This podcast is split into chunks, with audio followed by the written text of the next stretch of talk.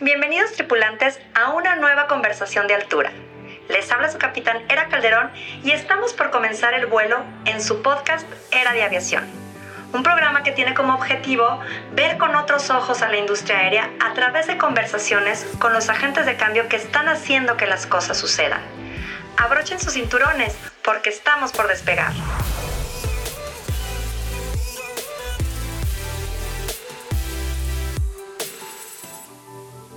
Hola a todos, les habla su capitán Era Calderón y les doy la más cordial bienvenida a un nuevo episodio de Era de Aviación. El día de hoy tenemos a un gran invitado, el licenciado Raúl Revuelta. Actualmente Raúl Revuelta es CEO de Grupo Aeroportuario del Pacífico. Fue nombrado director general en abril de 2018. Cuenta con más de 19 años de experiencia en el sector de infraestructura y es un experto en el sector de aeropuertos. Anteriormente, de 2005 a 2015, también trabajó en Grupo Aeroportuario del Pacífico, donde se desempeñó como director de Administración y Finanzas y director comercial. Durante su carrera profesional se ha desempeñado como director general del Cross Border Express y como subdirector de finanzas de la Secretaría de Comunicaciones y Transportes durante seis años, donde participó en los diferentes procesos de privatización del sector aeroportuario, adquiriendo una amplia experiencia en concesiones federales. Raúl Revuelta es licenciado en Economía por el Instituto Tecnológico de Estudios Superiores de Monterrey. Te comento que la plática con él ha sido extraordinaria. Te recomiendo mucho que la escuches hasta el final, ya que tiene muchísimo que aportarnos desde la visión de un CEO. Comenzamos. Hola, hola, buen día. Les habla su capitán Era Calderón y les doy la más cordial bienvenida a este programa Era de Aviación. El día de hoy tenemos un invitado extraordinario. Nos acompaña esta conversación de altura Raúl Revueltas, CEO del Grupo Aeroportuario del Pacífico, mejor conocido como GAP, a quien ya les presenté hace unos momentos. Raúl, es un gustazo tenerte con nosotros. Gracias, Era. El placer es mío y siempre poder compartir con todos tus tripulantes es algo que nos, nos encanta. Muchísimas gracias, Raúl. Y pues fíjate, te, platico un poco. El Consejo Nacional Empresarial Turístico y el Centro de Investigación y Competitividad Turística eh, informaron que el Grupo Aeroportuario del Pacífico concentró el 30.4% del total de movimiento de pasajeros del país durante el periodo de enero a agosto de 2022, colocándolo como el primer lugar en grupos aeroportuarios. Es decir, que durante este periodo de enero a agosto, GAP movilizó un, eh, un movimiento de 32 millones 800 mil pasajeros nacionales e internacionales, lo que significó un incremento del 13.8% respecto de enero a agosto de 2019, antes de la pandemia. Entonces, en este contexto, me parece súper interesante poder tenerte con nosotros y que nos platiques precisamente sobre la importancia y todo lo que están desarrollando los grupos aeroportuarios, específicamente GAP, eh, pues en, este, en esta red de, movilización dentro del, dentro del sector aeroportuario, ¿no? Platícanos, vamos a estarte preguntando algunas cosas, pero pues estos datos son muy interesantes. Y antes me gustaría que nos platicaras un poco cómo llegas a la industria aeroportuaria. Pues mira, básicamente industria aeroportuaria, la historia corta larga. Eh, yo me especialicé en, econometría, en matemáticas aplicadas, soy economista. Entonces, básicamente, pues hacía, mi especialidad en la maestría fueron eh, modelos econométricos, modelos de demanda. Entonces, llego al SST para hacer modelos de demanda de pasajeros, por ahí del 99. Eh, ya es como el inicio y me toca todo el proceso de la privatización o el inicio de los procesos de privatización de los grupos aeroportuarios. Entonces me toca cacharlos desde el inicio, justo en la unidad de privatizaciones, y pues ir caminando de la mano pues, de algo que era totalmente nuevo en el país, ¿no? Los sistemas tarifarios que iban a tener, cómo se iban a estructurar los planes maestros de inversión, cómo juegan las tarifas, digamos, todo el proceso, los estándares de calidad de los aeropuertos.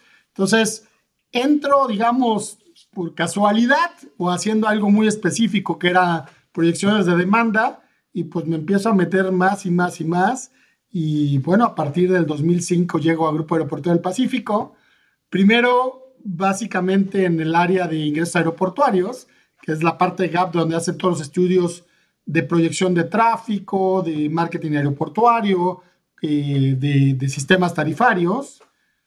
Luego camino hacia la dirección comercial, donde tenía toda la parte de ingresos aeroportuarios, pero también ingresos comerciales, retail, estacionamientos, alimentos y bebidas, todo lo que, digamos, complementa nuestro portafolio de aeropuertos.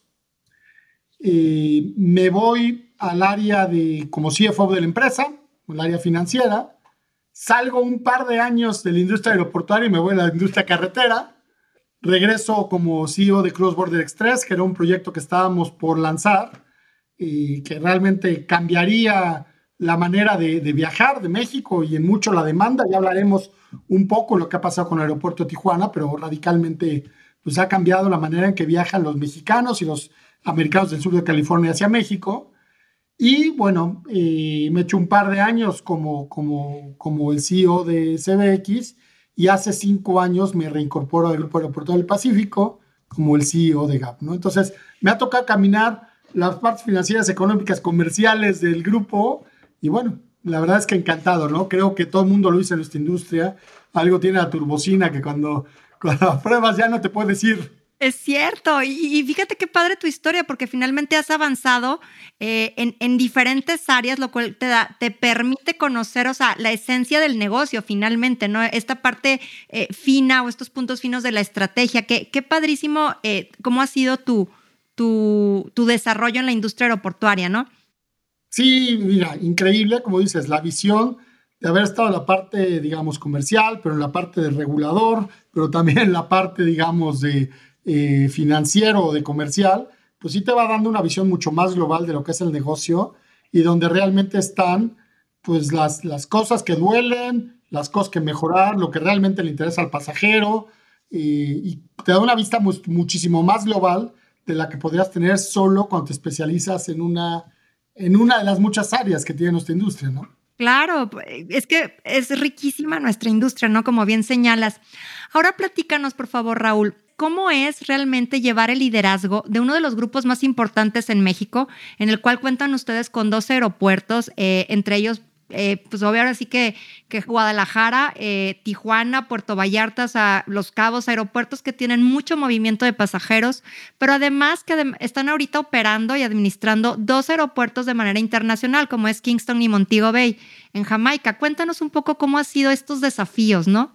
Bueno, tremendos, porque te diría, si somos, como hoy dice, como hoy bien decías al inicio de la plática, nos hemos convertido en el grupo aeroportuario en número de pasajeros más grande de México y obviamente ha ido acompañado de toda una estrategia de inversión. Digamos, nuestro programa de inversión de estos, de los que corre 2020 a 2024, diciembre del 24, pues estaremos haciendo casi 30 mil millones de pesos. Que se dice sencillo, pero es un mundo de construcción ocurriendo en todos los aeropuertos, en 14 aeropuertos, los 12 de México, los 2 de Jamaica, con proyectos tan variados como decir una segunda pista en el caso de Guadalajara, pero que tienes que construir pegadito a la única pista operativa del aeropuerto, en ventanitas de operación, que es muy, muy, muy, muy complejo, pero la segunda terminal del aeropuerto Vallarta, o un edificio adicional en el aeropuerto de Tijuana, o el caso de, digamos, de Montego Bay o de Kingston, que estamos haciendo rehabilitaciones completas de las terminales, o Kingston, estamos haciendo una ampliación de la, de la pista para su reza, pues el chiste es que está construida sobre el mar. Entonces, la verdad es que la parte de ingeniería se ha sido un problema grande, un enfoque grande del grupo, muy divertido, el día a día es muy divertido, pero es tan variado como siempre la gente me pregunta cómo, pues cómo es trabajar en el grupo, ¿no? Le digo, es tan variado como que en la mañana hablo del costo de las Coca-Colas de nuestros aeromarkets. Gap es uno de los, junto con Azur, el único grupo que tenemos nuestras propias tiendas de conveniencia operadas por nosotros. Entonces, en la mañana puedo estar hablando de la negociación de la lata de Coca-Cola y en la noche de sistemas de aproximación. Entonces, mi día puede ser este, como que súper variado, que es lo que hace, lo hace pues tan divertido, ¿no? Tan divertido como las cosas que están ocurriendo, digamos, me está tocando un momento muy bonito para liderar el grupo. Eh, los, los aeropuertos han estado tomando ya tamaños, digamos, pues por primera vez tenemos dos de nuestros 12 aeropuertos, pues están arriba de la barrera de los 12 millones de pasajeros, Guadalajara y Tijuana pero también Vallarta y, Cabos, pues ya están bien pegaditos a los 7 millones. Entonces, lo que antes eran problemas que se solucionaban de alguna manera más fácil, ahora son temas mucho más grandes, ¿no? Cuando decías, oye, pues tengo que solo ampliar un par de dedos un edificio terminal para los siguientes años, o sea, tengo que hacer una terminal como la de Guadalajara de 150 mil metros cuadrados, cuando hoy la terminal que se tardó en construirse, digamos, las diferentes ampliaciones desde 1960, tiene 100 mil metros cuadrados. Siempre Guadalajara me gusta como, como ejemplo del tamaño de las inversiones y del reto, ¿no? Lo que hoy existe en el aeropuerto de Guadalajara, llámale pistas, rodajes, terminales, cajones de estacionamiento, eh, plataformas, todo, todo, todo, todo, todo. Entre el 2020 y el 2026 vamos a duplicar todo.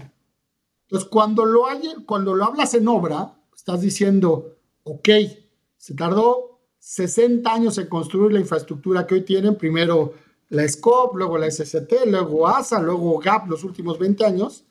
Y lo que estamos diciendo es, lo que se tardó en construir 60 años, yo lo voy a construir en 5. Entonces, es un esfuerzo gigantesco que, está teniendo que, obviamente, que hacer el grupo, pero que a la vez tienes que mantener a tus pasajeros con la mejor experiencia del pasajero posible, ¿no? Son, por supuesto, los pasajeros muy, muy tolerantes, entendiendo que viene un crecimiento grande, que van a haber condiciones de confort mucho mejores en el futuro, pero el momento inmediato, pues tienes que atender la operatividad y tienes que atender, o sea, que, que, que las cosas ocurran, ¿no? Entonces, es un, es, un, es un tema interesante, pero son tiempos increíbles para estar en Fíjate qué, importante lo que dices y sobre todo que tú siempre, digo, cuando las veces que hemos tenido la oportunidad de platicar, siempre resaltas la, la experiencia del pasajero, porque como bien dices, no es una infraestructura menor, o sea, están suplicando lo, lo que construyeron en, en 60 años. Y, sobre todo, porque el, aeropuerto no puede parar, finalmente, la infraestructura tiene que seguir siendo operativa a pesar de que la estás ampliando. Y tienes que ofrecerle, pues, dentro de lo, que cabe, la mejor experiencia al pasajero, ¿no? Finalmente, tratar de que se sienta lo más confortable a pesar de que estás, pues, en medio de una, una construcción, que si a veces ampliar una casa te genera incomodidades, imagínate darle a 12 millones de pasajeros este, una incomodidad por ciertos años, pero que como dices, el beneficio va a ser mayor, sobre todo en cara al Mundial de 2026, ¿no? Por supuesto, para el caso de Guadalajara, el Mundial de 2026 es, es esencial, pero justo el tema de la experiencia del pasajero yo creo que ha sido una de las grandes evoluciones que los grupos aeroportuarios a nivel mundial y los aeropuertos hemos hecho. En el pasado, pensamos que nuestro único cliente eran las aerolíneas y que los pasajeros eran los pasajeros de las aerolíneas. Y cada vez más sabemos que, por supuesto, hay que atender las necesidades específicas de las aerolíneas como uno de nuestros clientes, pero el otro cliente, igual o más importante, es el pasajero, que, tiene, que, que quiere tener una experiencia sencilla, amigable, confortable cuando pasa por un aeropuerto. Y que sabemos que el pasar por los aeropuertos por las medidas de seguridad, por las aglomeraciones de gente, pues siempre generan un estrés adicional. Entonces tú como aeropuerto tienes que poner todo tu esfuerzo para minimizar ese estrés, para que hacer que sea lo más sencillo posible y también se conecta directo en cómo han ido evolucionando, digamos, las, el propio negocio de los aeropuertos.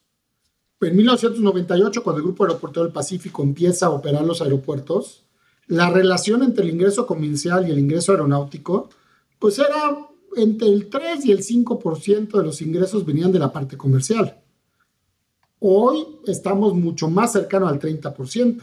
¿Qué significa? Que ahora ya no solo opero, mantengo pistas, asigno slots, veo los mostradores, no, no solo eso, sino también tengo tiendas de conveniencia que opero directo, tengo salones VIP que opero directo, tengo una empresa de publicidad que opero directo, tengo una empresa de estacionamiento que opero directo.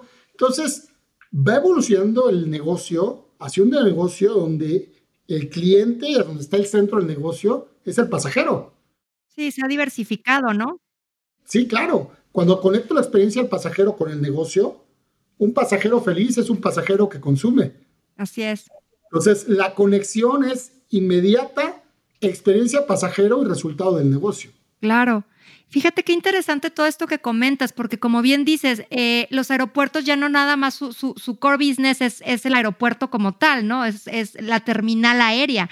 Y ahora ya tienen una diversificación en los negocios, como bien dices. O sea, tengo a lo mejor un hotel, tengo un parque industrial, o tengo, tengo, manejo el, el estacionamiento, tengo tiendas de conveniencia, o puedo tener, por ejemplo, áreas de oficina, un coworking para gente que en lo que en lo que está trabajando, en lo que está esperando un vuelo, que pueda aventarse a veces siete horas por una conexión, pues le ofreces esos servicios, ¿no? Y de esto vamos a estar platicando porque creo que GAP ha ido eh, innovando en, en, en, varias áreas sobre temas de infraestructura. Eh, aquí quisiera preguntarte un poco, adentrarnos un poco más, ¿cuál se, cuáles van a ser estos cambios que está haciendo GAP en, por ejemplo, específicamente en Guadalajara, que, está construyendo esta terminal, eh, Puerto Vallarta, y, ahora sí que nos puedas platicar sobre el edificio procesador de pasajeros en Tijuana, que es un tema, como bien dices, que cambia la forma de viaje de, de, de mexicanos y, de, y del sur de, California, de los americanos. Pues mira, empezaría con Guadalajara para poner el contexto, este año estaremos en 15.3 millones de pasajeros. y nos hace el tercer aeropuerto más grande de este país, después de la Ciudad de México, la ICM, Cancún y el número 3 es Guadalajara. Con un crecimiento muy importante, Guadalajara tiene una mezcla de pasajeros turísticos, no deja ser la capital, dicen, de la mexicanidad, del mariachi y el tequila. Eh, claro un mercado muy interesante de negocios. Eh, la Expo Guadalajara, por ejemplo, es el centro de exposiciones más grande de toda Latinoamérica. Todos los días tenemos grandes centros, grandes exposiciones que incluyen chartes, que incluyen miles de pasajeros llegando en un solo momento a las exposiciones, ¿no? Por ejemplo, ahorita está por empezar la FIL, la Feria Internacional del Libro, y, y literal, es una cantidad de gente que viene de diferentes partes del mundo que hace muy interesante Guadalajara. Y por supuesto, la parte del mercado BFR, que como sabes, eh, pues digamos, desde el programa Bracero, los mexicoamericanos de la zona del sur de California, pues básicamente venían de esta zona del occidente, la zona agrícola del occidente, ¿no? Entonces, todos los años tenemos pues tres visitas de esas generaciones de mexicoamericanos que vienen normalmente para las fiestas de diciembre, que vienen para Semana Santa y que vienen para la fiesta patronal de sus diferentes pueblos. Entonces, es una mezcla muy curiosa. Guadalajara tiene una mezcla del negocio, de la parte tecnológica de Guadalajara que está creciendo mucho, pero del turismo, pero el BFR. Entonces, obviamente nos obliga a ser muy agresivos en el desarrollo de nuestra infraestructura. Es un tema bien importante a recordar, que siempre está conectado con los programas maestros, es los aeropuertos tenemos que ir la obligación, la obligación de ir por delante de las necesidades. Cuando un aeropuerto se te quedó chico, es que algo hiciste muy mal. Entonces tienes que ir por adelante y apostando a, a, ese proyecto, ¿no? Y la manera en que apuestas es cómo va la economía, están habiendo nuevos cuartos de hotel, están habiendo mayor atracción de, de inversiones extranjeras, para un poco apostar a cómo puede ser la demanda futura de la ciudad y pues hacer los tamaños de la, de la, de la infraestructura que vas a requerir. Entonces, hablamos de Guadalajara, pues Guadalajara estamos haciendo la segunda pista, pero al mismo tiempo estamos construyendo, hoy tenemos 2.000 cajones de estacionamiento y de aquí al 2026 tendremos 10.000 cajones de estacionamiento. Luego, la zona de, de aviación general y hangares. Hoy tenemos 50 hangares, nos vamos a una zona que permitirá construir hasta 80 hangares. Nacemos con 60 hangares y casi 80 posiciones de aviación general. Por supuesto, todo el esquema de salidas rápidas con la nueva segunda pista, de un rodaje adicional, plataformas adicionales, porque sabemos que las aerolíneas mexicanas, Volaris, eh, hicieron pedidos históricos de aviones para el futuro. Entonces, uno de los grandes temas que vamos a tener que lograr desde los aeropuertos es brindarles plataformas para pernoctas. se oye sencillo, pero hoy los grupos, AICM, Azul, OMA, GAP, estamos totalmente repletos en las plataformas. Conseguir una pernocta puede ser bien complicado. Lo que nos toca a los aeropuertos es ir adelante y decir, ok, Volaris dice que va hacia el 2027 a duplicar su flota, pasar de 100 a 200 aviones, pues yo tengo que estar preparado. Porque Guadalajara y Tijuana pues son sus bases de operación más importantes en el país. siempre tenemos que ir adelante, ¿no? Perdón, fíjate que esta parte que señalas es bien importante porque cómo, cómo la gente normalmente no sabemos de todos estos crecimientos, ¿sí? Y, cómo se tienen que ir, como bien dices, viendo a futuro. No te puedes quedar con las manos eh, porque la verdad es que el desarrollo de estas infraestructuras es de años, de años de proyección previa y de años de construcción finalmente. ¿Por qué? Porque te va a dar un espacio para poder operar también por años. Así es, y poder atraer ese servicio. O sea, si yo no le puedo dar una pernocta o no tengo la migración operando 24 horas al día en Guadalajara, pues probablemente pues Volaris pondrá su avión en otro aeropuerto que le pueda brindar las, las características que tiene que tener, ¿no? Eh, entonces, siempre te diría que uno de los temas, son dos temas esenciales que hacen, los tienen que hacer los aeropuertos, revisar su entorno para pensar qué es lo que va a pasar en la ciudad, en la economía, en la región, y por supuesto trabajar muy de la mano con sus aerolíneas, con las aerolíneas que mayoritariamente operan, para tener, ir alineado las necesidades de capacidad que van a, que van a tener en el futuro. ¿no? Entonces, Guadalajara es muy interesante, también estamos agregando un, hotel, 180 habitaciones, estamos agregando un edificio de oficinas, 10 pisos de oficinas, casi 20 mil metros cuadrados para eh, reuniones, porque cada vez más como va creciendo el aeropuerto de Guadalajara, se va volviendo una ciudad. Solo el aeropuerto de Guadalajara tiene en la comunidad aeroportaria 15 mil empleados. Entonces, es por sí solo una pequeña ciudad que tiene que tener, cumplir servicios para los, los que van a trabajar todos los días ahí, áreas de comer, eh, áreas de formación, digo, todos los servicios para, para esa pequeña ciudad, ¿no?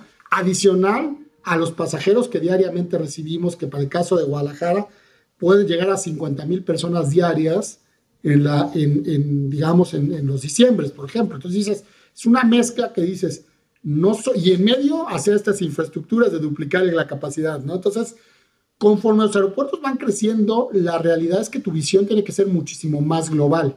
Por ejemplo, este fue el primer quinquenio donde el programa Maestro de Desarrollo no solo lo hicimos hacia el polígono del aeropuerto, no solo hacia los terrenos. Si nos contamos con la ciudad, el INEPLAN es el Instituto de Planación Urbana de Jalisco, y por ejemplo, pues dijimos, oye, veamos por dónde van a venir las carreteras, veamos por dónde van a entrar los cargueros, veamos cómo el centro logístico va a conectar a la zona de Occidente y a la zona de Manzanillo. Entonces, por ejemplo, el caso de Guadalajara, por primera vez hicimos un macroplan no solo con, digamos, lo que ocurría dentro de los terrenos del aeropuerto, sino cómo el aeropuerto se interrelacionaba con toda la ciudad, transporte público. Entonces, son tipo de, de, digamos, de planeaciones que ya no solo juegan con el equipo de GAP, sino juega la ciudad, juegan los transportistas, juegan las áreas de vialidad, juegan todo el mundo, ¿no?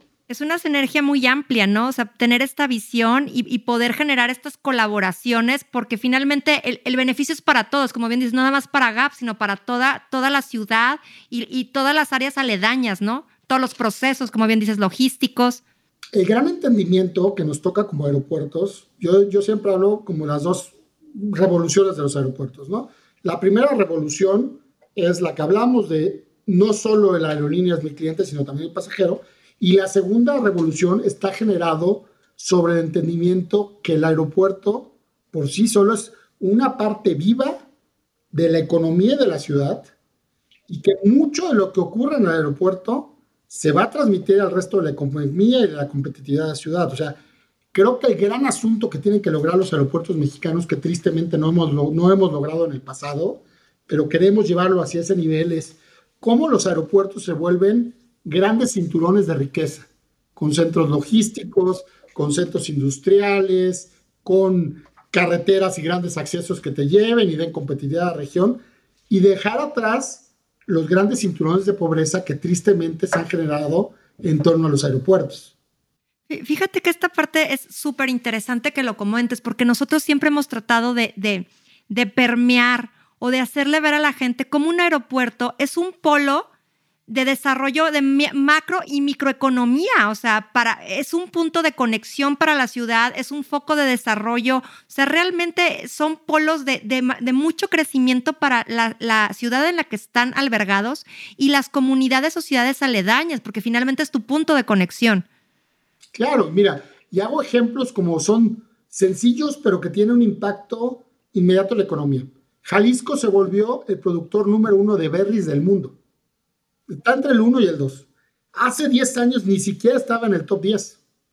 Entonces, ¿cómo van caminando las cosas? Por ejemplo, el aeropuerto. Pues el aeropuerto ya tiene un área de fríos en la central de, carga aérea para poder movilizar todo ese perecedero en tiempos cortititos para llevarlo a Holanda, a París, a España. Entonces, ¿cómo se hizo en el fondo? Pues fuimos de la mano con las cámaras empresariales y agrícolas. ¿Sí? ¿Cuál es tu necesidad? ¿Por qué no estás alecando tu producto a otras partes del mundo? Ah, pues porque el aeropuerto no tiene las capacidades que yo necesito. Bueno, pues pongámosla. Entonces, es un ejemplo muy sencillo, pero de cómo el aeropuerto tiene que estar involucrado, planeando y ejecutando de acuerdo a una macrovisión de ciudad, una macrovisión de economía, una macrovisión de región, para poder hacer que las cosas sucedan. Entonces, el aeropuerto somos esenciales en esa labor y de repente, o en el pasado, fácilmente nos hemos vuelto muy miopes de decir, tengo tal cantidad de problemas en mi propio terreno que no quiero ver para afuera. Con que salga aquí la operación de una manera, por supuesto, segura, eficiente, me doy por bien servido. Pero de alguna manera, la gran evolución de los aeropuertos es vernos como un ente que genera valor, un ente que genera inversiones adicionales, que atrae inversión extranjera y que por ende atrae prosperidad a las regiones. Y que aparte, como bien dices, no es estático, al contrario, evoluciona y, es dinámico y, va en constante crecimiento y desarrollo junto con la misma ciudad, ¿no? No te puedes quedar atrás. Ese es el gran asunto. Un aeropuerto que se queda detrás es un lastre para la ciudad. Un aeropuerto que va de la mano con el desarrollo de la ciudad, con los planes económicos de la ciudad, con los planes de desarrollo de la ciudad, es un aeropuerto que facilita esta atracción de inversión, ¿no? Entonces, el caso de Guadalajara para nosotros es un ejemplo clásico de decir cómo trabajo con todo el Estado, con el gobierno federal, con el gobierno estatal, con los municipios. Eh, estamos en el municipio de Tlajomulco, pero nuestro vecino de frente es la zona industrial del Salto. ¿Cómo trabajo con todos ellos para lograr que nuestra macrovisión de ser el gran hub de Occidente en los futuros, en los próximos años, ocurra? Y va a ocurrir porque estamos alineados todos los empresarios, las cámaras, los gobiernos, y de ahí es donde viene que GAP haya tomado la decisión de hacer el plan de inversión más grande de la historia del aeropuerto de Guadalajara. U otro caso, digamos, para saltar al caso de Tijuana, ¿cómo ves el entorno?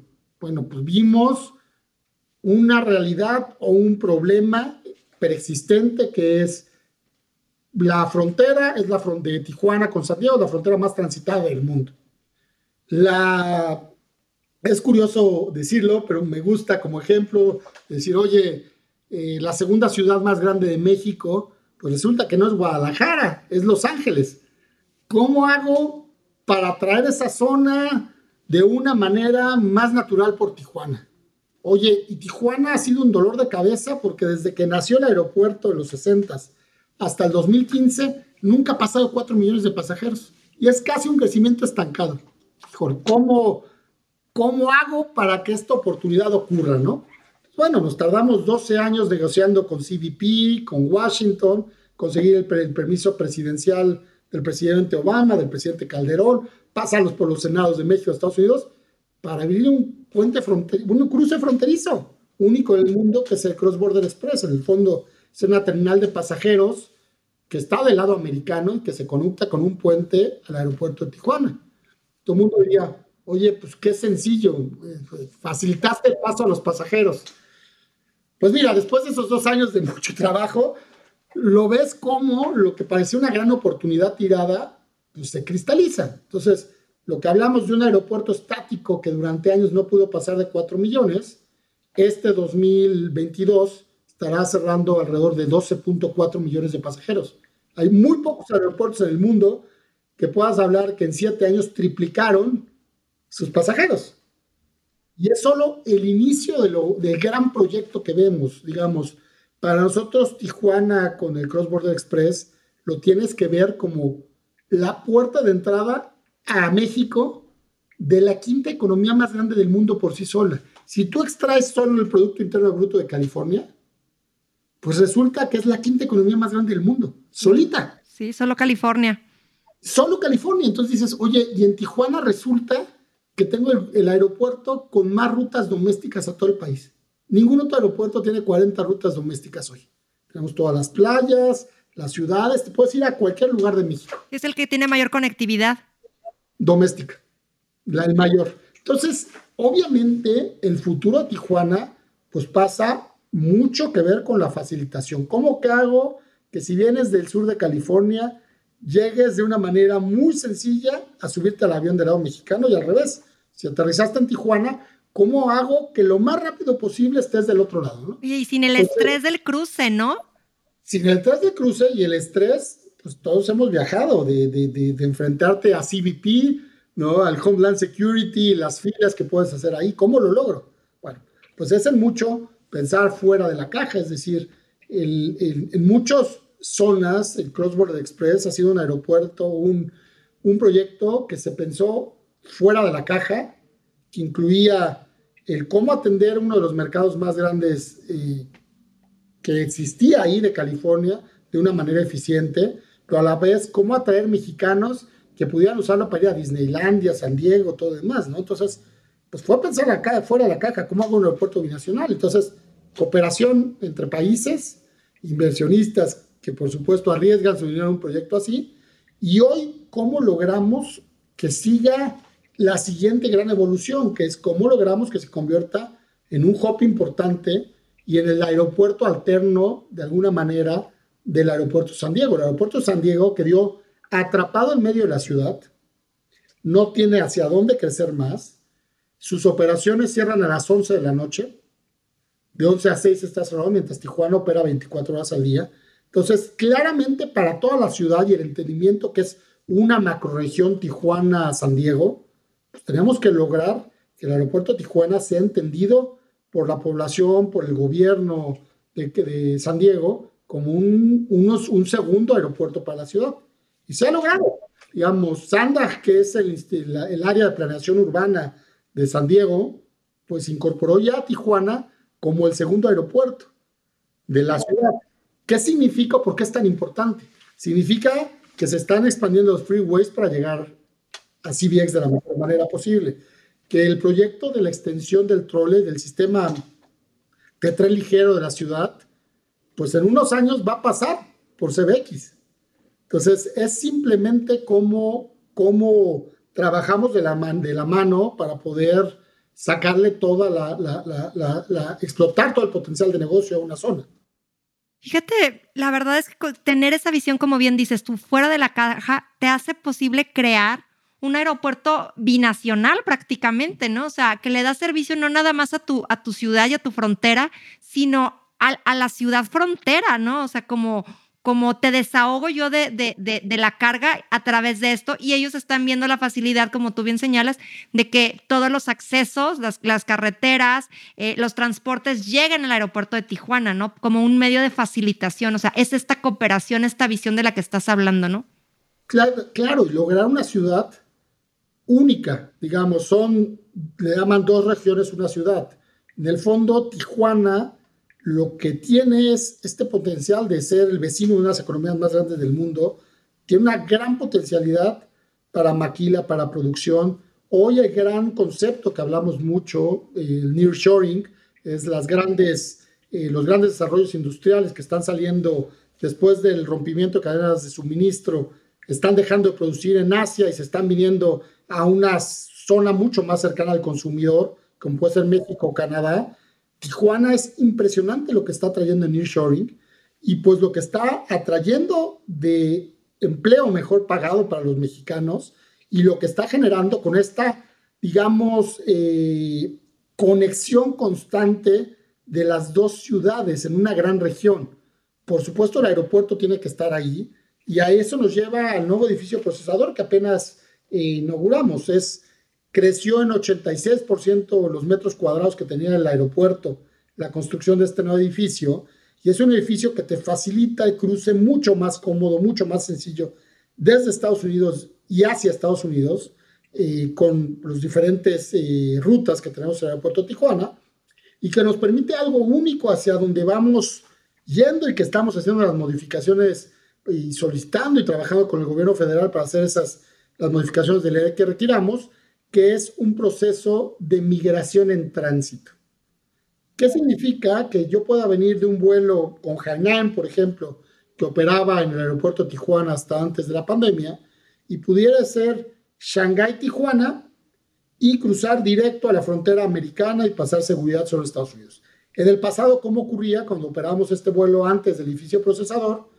Pues tenías que bajarte en Tijuana, pasar migración, aduana, sanidad mexicana, cruzar el puente y volver a pasar migración, aduana y sanidad americana.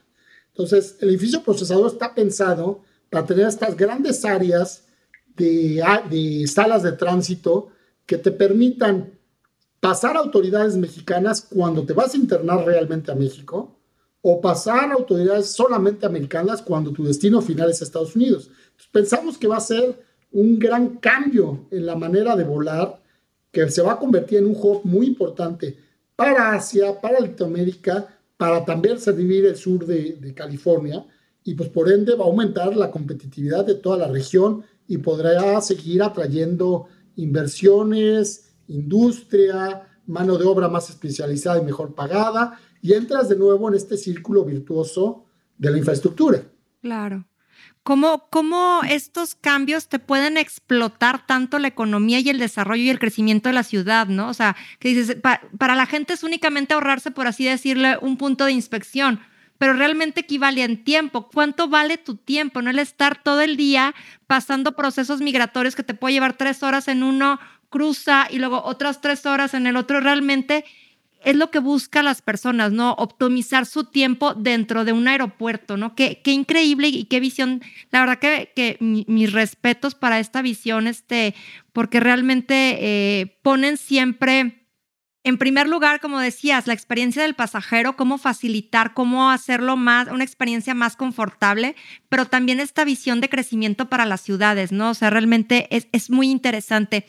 Quisiera platicar rápidamente, este, Raúl, un poco sobre también cómo, GAP ha desarrollado temas de certificaciones de los aeropuertos, como lo que es el APEX, que para los que no, no están muy familiarizados con el tema de APEX, es un programa de excelencia aeroportuaria, que hay APEX de seguridad operacional y APEX de seguridad de la aviación, temas de sustentabilidad que sé que han estado desarrollando y muy importante, y más con el tema del cambio climático, todos los esfuerzos que están haciendo en el ACA, que es el Airport Carbon Accreditation, que hasta donde tengo entendido, Aguascalientes ya tiene el nivel 3 y ayer recibieron por Guadalajara el nivel 3 también de acreditación del programa ACA, ¿no?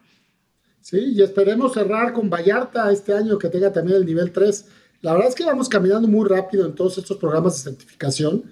Para nosotros la certificación es muy sencilla, es el entendimiento de cómo lo hacemos para traer las mejores prácticas del mundo a México y acelerar este proceso de, llegar a los aeropuertos, pues a, tener las mejores experiencias internacionales, las mejores eh, eh, posibilidades en las diferentes áreas, ¿no? Cuando hablamos de APEX, como bien dices, seguridad operacional, todos nuestros aeropuertos han estado en el proceso de Apex, básicamente vienen especialistas de diferentes aeropuertos del mundo, son ojos que de alguna manera pues, no están viciados con la operación diaria y encuentran áreas de oportunidad para llevar a los aeropuertos a la excelencia en cuanto a seguridad operacional. ACA, por ejemplo, todos nuestros aeropuertos, los 14 aeropuertos, los 12 mexicanos, los dos de Jamaica, están ya certificados en diferentes niveles, 1, 2 y 3, que en el fondo, pues iremos llevando todos nuestros aeropuertos de la manera más rápida posible a esta visión que como país, como humanidad tenemos que tener de largo plazo, que es la sostenibilidad. Y de nuevo, hablo de sostenibilidad y no, y no solo de la parte pura y dura medioambiental, sino la gran visión de lo que tenemos que hacer como empresas socialmente responsables. Es las tres bases, bases de lo que le llaman el, el ESG, por supuesto, poner nuestro, nuestro grano de arena en el crecimiento económico de la región y de la propia empresa, pero también queremos crecer de una manera que sea amigable con el medio ambiente. Y por último, queremos, por supuesto, crecer de la mejor manera aportando a nuestra comunidad, aportando desde una visión de educación, aportando desde una visión que la riqueza que se genera en el aeropuerto también pueda llegar a las comunidades aledañas, bajo una visión de que invirtamos en, nuestra, en el capital humano de la región para poder tener el ciclo virtuoso de crecimiento o la escalabilidad social a través de la educación. Entonces, unos temas básicos que también GAP ha puesto en la mesa es lo relacionado con la sostenibilidad y cómo logramos este ciclo virtuoso, ¿no? Eh, por ejemplo, en la parte medioambiental, hoy nuestros 14 aeropuertos están generando energía limpia a través de paneles solares. Eh, si como va el proyecto, este año ya el 20% de la energía eléctrica que usan los grupos del Grupo Aeroportuario del Pacífico será generada a través de, métodos limpios, a través de energía solar. Y por supuesto, esto es una evolución que nos va llevando a, a tener nuestras primeras dos terminales, Vallarta y Guadalajara, las dos en, digamos, el caso de Vallarta ya inició su construcción, el caso de Guadalajara empezará su construcción el próximo año, que desde el nacimiento han sido diseñadas como edificios que tenderán a ser net zero, es decir, edificios que desde un inicio fueron pensados para tener procesos de reciclaje de agua, procesos de reciclaje de basura, procesos de generación de energía eléctrica a través de medios limpios. Entonces, es una visión diferente de empresa que por supuesto nos, nos encanta liderar en nuestra industria, pero que es lo único que podemos hacer pensando en el largo plazo de nuestro país, de la economía y de la humanidad per se.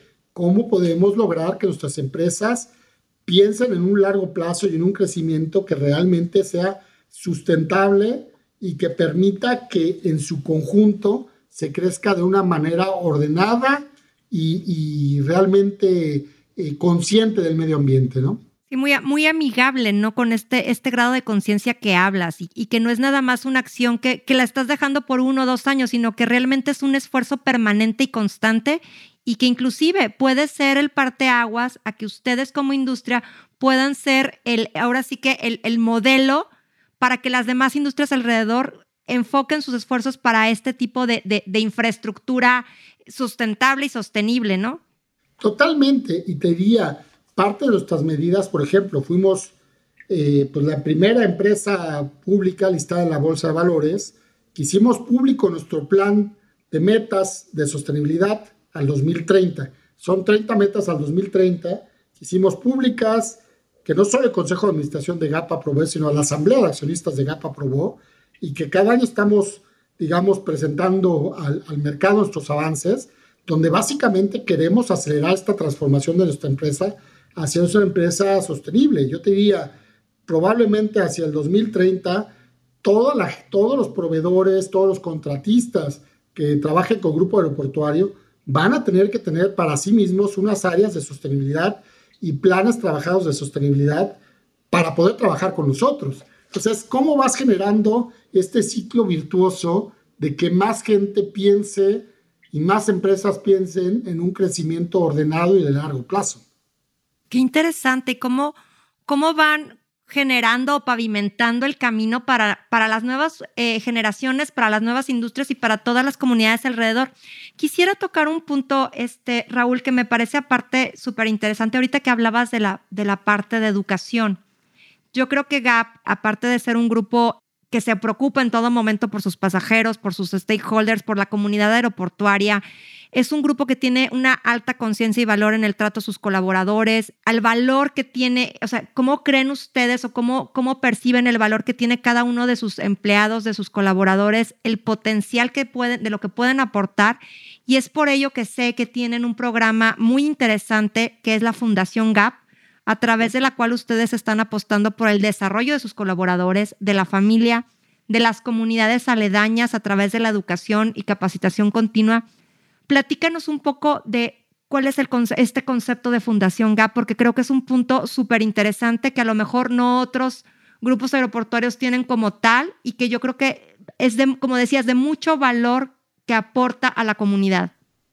Claro. Mira, yo te diría, la Fundación GAP obviamente es uno de los proyectos que más nos gusta platicar y que además tiene que ver con esta visión de empresa sostenible, socialmente responsable de largo plazo. Y lo socialmente responsable es, no solo es hacia afuera, es hacia adentro y voy platicando sobre fundación.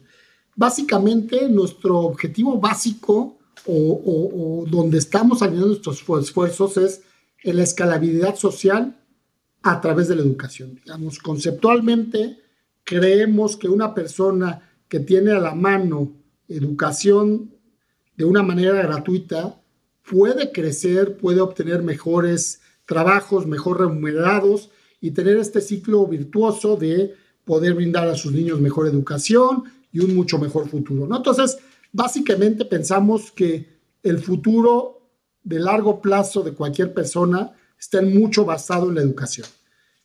Y por ende, la, accesibilidad a la educación es la base de poder lograr este crecimiento. ¿no? Entonces, Fundación GAP nace con la idea de escuelas, nuestro primer proyecto fueron las escuelas primarias, hoy tenemos eh, tres escuelas primarias, dos escuelas secundarias, 1.200 alumnos que estudian colegios GAP, son escuelas de tiempo completo, donde reciben educación de muy alta calidad, pero también reciben dos alimentos al día, y es un proceso completo donde, digamos, trabajamos de la mano la parte psicológica, la parte de seguimiento con los papás, para que tengan una educación de, la más alta calidad posible, ¿no? Entonces, hoy pues, estamos en torno a 1.200 alumnos, el próximo año llegaremos a 1.400 alumnos, hacia el 2030 nuestro programa eh, es que tendremos pues casi 2.500 alumnos estudiando en las escuelas de tiempo completo de GAP. Para, solo para hacer ahí un pequeño paréntesis, las escuelas GAP no es una beca que demos a niños o que apoyemos una escuela, no. Son escuelas que fueron construidas de GAP, que los maestros, que los directivos, que el personal de cocina son empleados de GAP y que realmente GAP es el encargado absoluto de gestionar estas escuelas, ¿no? Por eso retomo un poco de lo variado que son mis días. Empezar hablando de cocas, pero pasando por el promedio de los niños de matemáticas y acabando con sistemas de navegación. Es muy, es muy divertido. Pero el, el, otro programa básico de Fundación GAP son los centros comunitarios. Hoy ya están funcionando los 12 centros comunitarios en los aeropuertos de México. Estamos por el próximo año trabajar en abrir los de Jamaica, pero la idea del centro comunitario son unos lugares donde cualquier persona de la comunidad en el entorno y de la comunidad aeroportuaria puedan recibir cursos de capacitación que van desde la educación primaria, primaria, secundaria, preparatoria de manera gratuita, eh, cursos técnicos, por supuesto, pues la licenciatura de, de, aeropuertos, donde tú eras participado de alguna manera muy, muy, muy directamente. Y el fondo o la idea básica de este gran centro comunitario es que tú como empleado puedas llegar, por ejemplo, si llegaste, es un ejemplo práctico, a los servicios de limpieza con la primaria trunca, puedes terminar la primaria y la secundaria, brindar seguridad, terminar la prepa, hacerte supervisor, quizás hacer una carrera técnica y oficial de operaciones, y en el tiempo pues cambiaste totalmente tu realidad de los ingresos y tu realidad de vida para ti y tu familia, ¿no? Entonces, los centros comunitarios hoy tienen más de 10.000 alumnos, y sos educación de calidad gratuita que ponemos en tu centro de trabajo. Eh, la parte siguiente con la que estamos trabajando y muy de la mano con aerolíneas, con handlers, con toda la comunidad de entorno es que el centro comunitario también tenga su propia bolsa de trabajo, de tal manera que la gente que hace el esfuerzo de formarse, de educarse, de crecer, tenga acceso pues a diferentes oportunidades de empleo dentro del aeropuerto, no solo dentro de GAP, sino las líneas aéreas, de los handlers, de los agentes aduanales, de cualquiera que necesite, eh, digamos, empleados, ¿no? Entonces, el plan básico cierra este ciclo de cómo los aeropuertos logran tener gente más capacitada, pero también cómo los aeropuertos permiten que su entorno se mejore a través de educación, a través de salarios mejor, mejor remunerados y claramente permite que la comunidad de su entorno pues pueda de alguna manera crecer junto con el aeropuerto, ¿no? Fíjate en este punto y quiero resaltar el gran valor que están aportando a las vidas de estas personas, este Raúl, porque finalmente cuando tú le haces más accesible el acceso a la educación, y válgame la redundancia, ¿no? O sea, esta accesibilidad, que se lo prestes desde su área de trabajo, que tengas esto centro comunitario, le estás dando una segunda oportunidad de vida y una mejor calidad de vida, no solo para esta persona, como bien decía, sino para su familia, para poder ofrecerle un mejor, eh, un crecimiento laboral que va a tener obviamente una mejor remuneración y a su vez se le va a poder ofrecer mejores cosas a su familia. Y yo creo que esta, esta situación que ustedes están generando, que aporta gran valor, yo creo que esta comunidad aeroportuaria, porque sé que no es únicamente a los empleados de GAP o a los colaboradores de GAP, sino a toda la comunidad, finalmente hace que te genere una sensación de gratitud y de pertenencia, ¿no? Amas más lo que haces estás contento, estás satisfecho y como bien dices, se completa un círculo virtuoso porque vas feliz a tu trabajo, estás haciendo feliz lo que haces y, finalmente la gente con mayor grado de capacitación también te genera menos accidentes, menos, menos temas que tengas que estar como cuidando porque tu personal es más calificado. Entonces, finalmente atacas varios puntos al tener este tipo de centros que, que te comento. Me tocó estar en la inauguración del de La Paz y yo te puedo decir que está, las instalaciones son increíbles. Es una, la verdad es que cuando lo vi me impactó mucho que puedan poner a disposición de las personas estos centros comunitarios donde van, tienen acceso a computadoras, estar tomando clases en línea, como dices, cursos que les brindan una segunda oportunidad, ¿no? De, de, mejora, de crecimiento y de desarrollo profesional. La verdad es que yo creo que están generando grandes cambios en el sector a través de estas acciones que generan mucho valor en las personas, ¿no?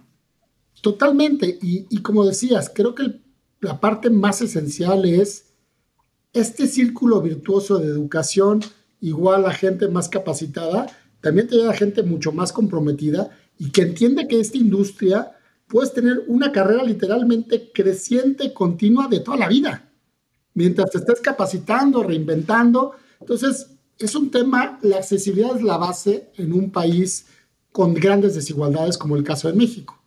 Entonces, creo que el gran granito que estamos poniendo ahí de hacer una mejor sociedad es poner accesibilidad educación gratuita de calidad. Creo que ese es nuestro gran granito y que nos regresa muy rápido. ¿eh? Yo te diría, yo siempre explico esto a la gente como financiero que soy, como, como inversión. Es una gran inversión, la mejor inversión que puedes hacer Tienes gente súper comprometida con el trabajo. Tienes gente que se siente parte de la comunidad, que está feliz, que da todas sus horas, todo su esfuerzo, toda su mente, porque las cosas ocurran bien en el aeropuerto. Entonces, entras en este círculo que les digo, que en tema puro y duro financiero es la mejor inversión que podemos hacer. Bajas la rotación, tienes empleados muy rápido que puedes hacerte empleados muy capacitados para las diferentes áreas que tiene eh, el aeropuerto. Entonces, no solo desde la parte social, te diría hasta desde la parte pura y dura financiera, es la mejor decisión que puedes tomar. Sí, la, la, verdad es que es algo de, los, de las cosas, te digo, que a mí me llaman mucho la atención de lo que está desarrollando Gap, porque es una parte, como bien dices, eh, es una gran inversión, pero aparte tiene un fin muy humano muy humano, porque el valor que aportas a cada persona pues lo, viven día a día, ¿no? Ese crecimiento.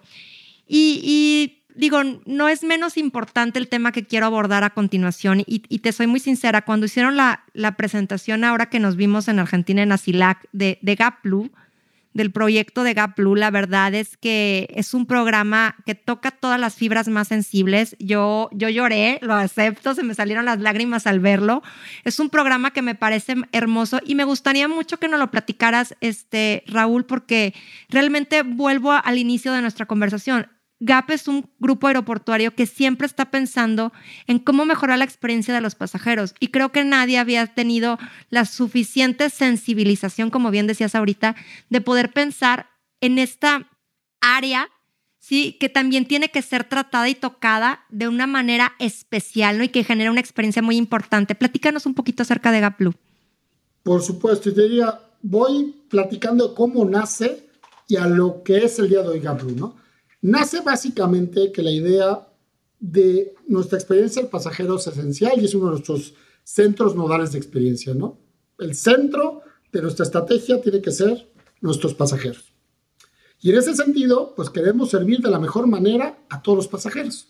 Entonces, claramente uno de los grupos que no se toman en cuenta en los, en los aeropuertos del mundo son los grupos que tienen o discapacidades o necesidades diferentes. Llámale autismo, llámale eh, temas de síndrome de Down, retraso, problemas de movilidad, todo el gran cúmulo de lo que significan las discapacidades. Entonces, Gap Blue nace pensando cómo podemos dar la mejor experiencia al pasajero a este, a este gran grupo no atendido. Pues dijimos, bueno, pues hagámonos como siempre hacemos en Gap, busquemos los socios que mejor nos pueden enseñar de esto. Entonces, bueno, firmamos un acuerdo con Teletón para que nos ayudara a hacer un diseño muy específico por cada necesidad de lo que significaba accesibilidad a los aeropuertos. Un programa Gap Blue que atiende, decimos, antes, durante y después tu viaje a través de los aeropuertos de Gap. Antes. Por ejemplo, si tú tienes pues el estrés, que siempre hay un estrés grande por viajar, pero aparte le incorporas que tú o alguien de tu familia tiene algún tipo de discapacidad, pues tenemos un área donde puedes llamar, donde puedes comunicar para saber qué facilidades tiene el aeropuerto, para hacer tu cita con Blue, que va a ser alguien, un facilitador del aeropuerto, te va a esperar, te va a atender, te va a dar un servicio personalizado de puerta a puerta hasta llegar al avión. Entonces, el durante, bueno, primer asunto, ¿cómo formamos a nuestro personal y a la capacidad, a toda la comunidad aeroportuaria sobre las diferentes discapacidades? ¿Cómo logramos que nuestro personal sepa atender, diferenciar un niño con autismo, un niño con Down o una persona con una discapacidad motriz? Bueno, Teletón nos ayudó, nos ayudó esta formación de todo nuestro personal para hacer diferentes procesos de apoyo a los pasajeros, con las diferentes características, ¿no? Siempre pensamos desde Gap Blue y en Gap que pues cada humano somos único e irrepetible y tenemos necesidades muy específicas. Entonces, en ese sentido, Gap Blue nace con esta idea de poder brindar estos servicios, que puedas llegar directamente al aeropuerto o hablar previamente y que sepas que hay gente capacitada que te va a recibir, que te va a llevar hasta el avión. Si un papá, por ejemplo, un niño autista, sabe que los aeropuertos le generan un gran estrés, pues que puedas, inclusive sin boleto de avión, ir con una previa cita para conocer y que tu hijo pueda ver qué significa pasar por un aeropuerto, qué ruidos va a ver, qué luces va a ver, qué gente va a ver, cómo llegar hasta el avión. Entonces, todo ese proceso es curioso, pero en el día a día no lo pensamos. Como no pensamos en el elevador o no pensamos en las rampas o no pensamos con la ayuda eh, para débiles visuales. O sea, la realidad es que fácilmente perdemos esta visión de que cualquier pasajero debe tener accesibilidad de una manera ágil y digna a la infraestructura. ¿no? Entonces, de ahí nace Gap, eh, Gap Blue y la verdad es uno de los proyectos que más orgulloso nos hace sentir y que es de los que queremos que más aeropuertos nos copien, que nuestros procesos los hemos puesto al servicio de todos los aeropuertos del mundo que nos han pedido, porque pensamos que es la manera natural que se debe viajar. Es la manera natural en que debes de tratar a cualquier otro ser humano como tú o como yo con sus necesidades. Entonces, por ahí va el tema de Gap Blue y es, decía, es un proyecto que nos encanta presumir, que nos encanta seguir evolucionando y que realmente ha sido súper bien recibido por, por, la comunidad, pues de gente que tenía necesidades, ¿no? Claro, y, y como bien dices, este, todos merecemos viajar de una manera eh, ágil, accesible y digna, ¿no? Y independientemente eh, de, las diferentes capacidades que tengamos todos, este, digo, este, y, se me quiebra la voz porque la verdad es que creo que el valor que aporta es enorme. No, no puedes ni siquiera cuantificarlo porque la experiencia que le generas al pasajero es totalmente diferente. Le cambia la vida. Te cambia la vida como familias, poder viajar con tus niños, con tu abuelito, con tu papá, con quien sea, que, que no lo hacías porque decías, híjole, pasar por el aeropuerto va a ser un verdadero martirio. Híjole, creo que, que, digo, es de los programas que nos hace sentir muy orgullosos, que queremos que todo el mundo los copie y que estamos buscando en todos los, foros posibles platicar sobre ello y, hacer que más aeropuertos se unan a, esta, a este tema, ¿no? Y por eso fue justo nuestra idea de ir con Teletón, no solo con los especialistas, sino alguien que, o una fundación que a través de los años, pues ha hecho una labor tan importante y ha conocido la precariedad que tiene nuestra sociedad en el entendimiento de las necesidades especiales. Y bueno, nos, nos ha ayudado en dar un gran brinco de toda esta curva de experiencia y ahora de ahí a seguir evolucionando el programa, ¿no? Y, literal, lo que queremos es que no haya ningún usuario, ningún pasajero que no viaje por miedo a encontrar una infraestructura que no se adapte a las necesidades especiales que tiene. No, y, deja tú la infraestructura. Eh, recuerdo que comentaban en, la proyección del programa, en, esta presentación que hicieron, que capacitaron a más de 100 facilitadores, inclusive en tema de, lenguaje de señas, en diferentes aspectos para poder estar apoyando a los viajeros en estas situaciones, ¿no? Sí, totalmente. Y es la concientización, porque yo te diría que nuestro programa de Gap Blue, por supuesto, tiene los 100 facilitadores, están formados en las diferentes áreas para atender diferentes casos.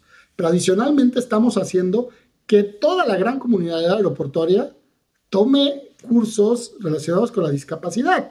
O sea, para tener esta sensibilización de las necesidades especiales que tienen nuestros pasajeros.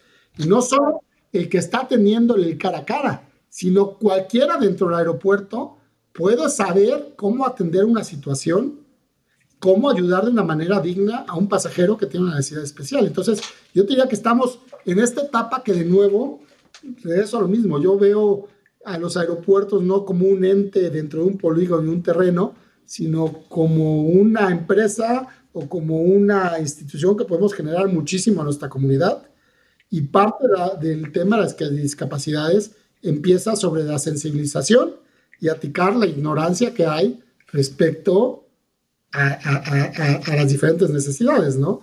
Digamos, ¿qué queremos? Por supuesto que tengan el mejor, ágil, accesible y digno viaje, pero también que la gente pueda saber que mañana va a tener un compañero que puede tener parálisis cerebral y trabajar de la mano, que puede tener autismo y trabajar en el aeropuerto. O sea, lo que realmente queremos es un México más incluyente.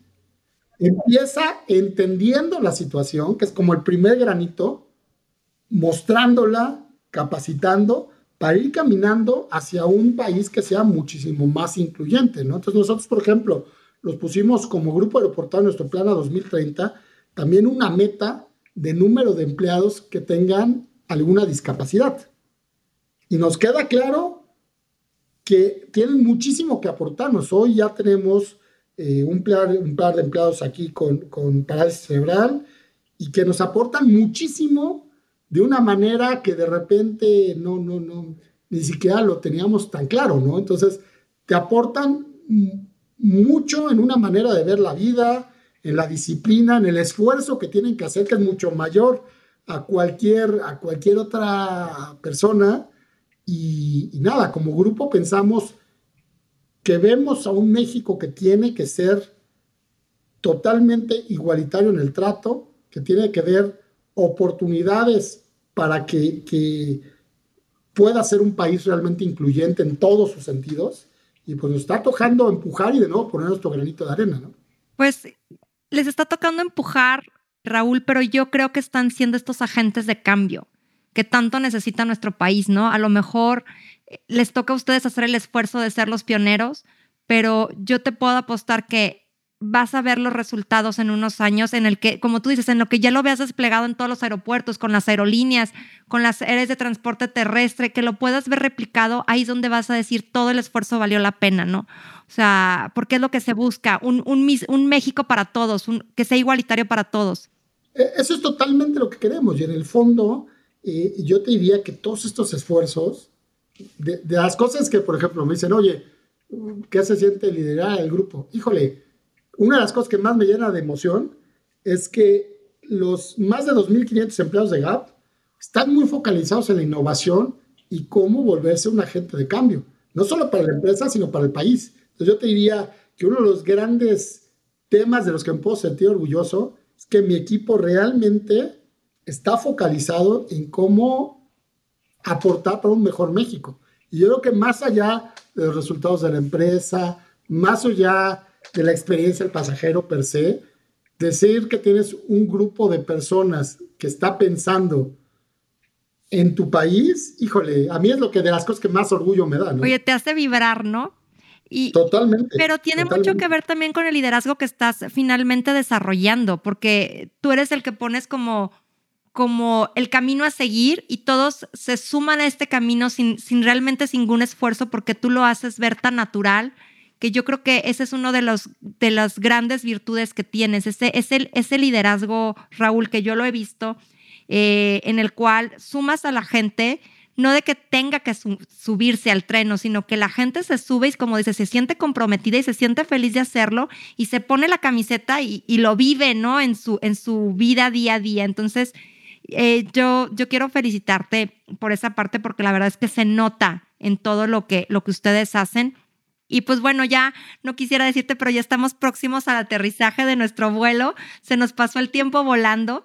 No sin antes, si quisiera aprovechar que estás con nosotros este, y, preguntarte, es una pregunta que le hacemos a todos nuestros, a nuestros invitados, que nos comentes qué pregunta deberían estarse haciendo los jóvenes o aquellas personas que quieren integrarse al sector aeroportuario, qué deberían estarse preguntando si quisieran formar parte de esta industria que, como bien decimos, que está en constante evolución? A ver, yo creo que la primera pregunta que se tiene que hacer es, ¿me interesa o no estar en una industria vibrante, cambiante y exigente?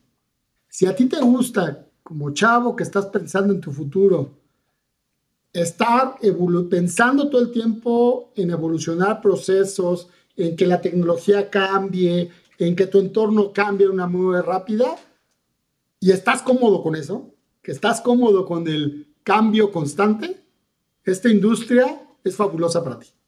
Es una industria que todos los días haces cosas diferentes, que todos los días tienes que estar pensando en nuevas innovaciones, que todo el día tienes que estar pensando en cómo hacer mejor que ayer para poder mantenerte creciendo, ágil, hábil y apasionado por el negocio que es la, industria aérea. Entonces, yo siempre, y aquí lo decimos mucho, no es una industria que está hecho para todos.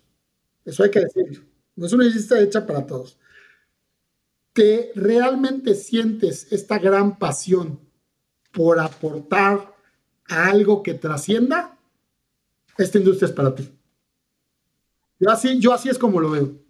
No, pues muchísimas gracias, este Raúl. Estamos felices y espero que sea la primera de muchas participaciones porque quedaron muchos temas por platicar, pero, pero eso nos da la oportunidad de volverte a invitar. Nuevamente, muchas gracias. Y no sé si quieras este, comentarnos algo para cerrar.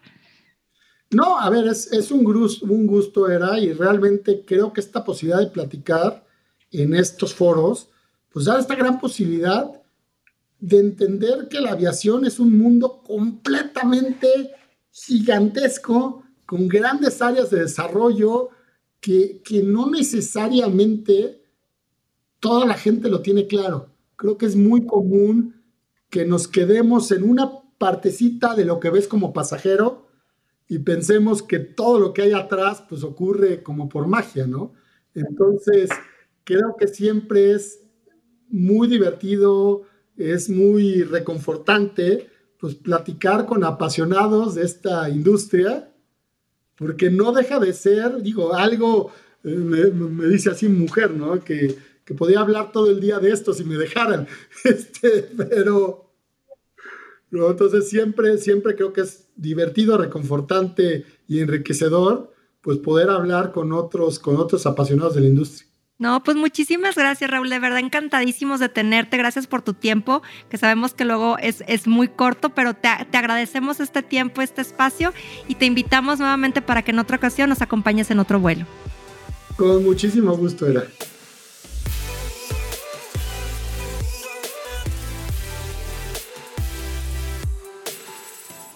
Queridos tripulantes, gracias por escuchar este episodio hasta el final. Recuerde que juntos vamos a generar cambios importantes dentro de la aviación. Nos escuchamos en el siguiente episodio y quiero recordarles que no olviden suscribirse al programa en cualquiera de las plataformas que me estén escuchando para que no se pierdan los siguientes episodios. Continuemos esta conversación en redes sociales. Me encuentran en Twitter como Era de Aviación y si podemos conectar en LinkedIn donde me podrán encontrar como Eranden y Calderón.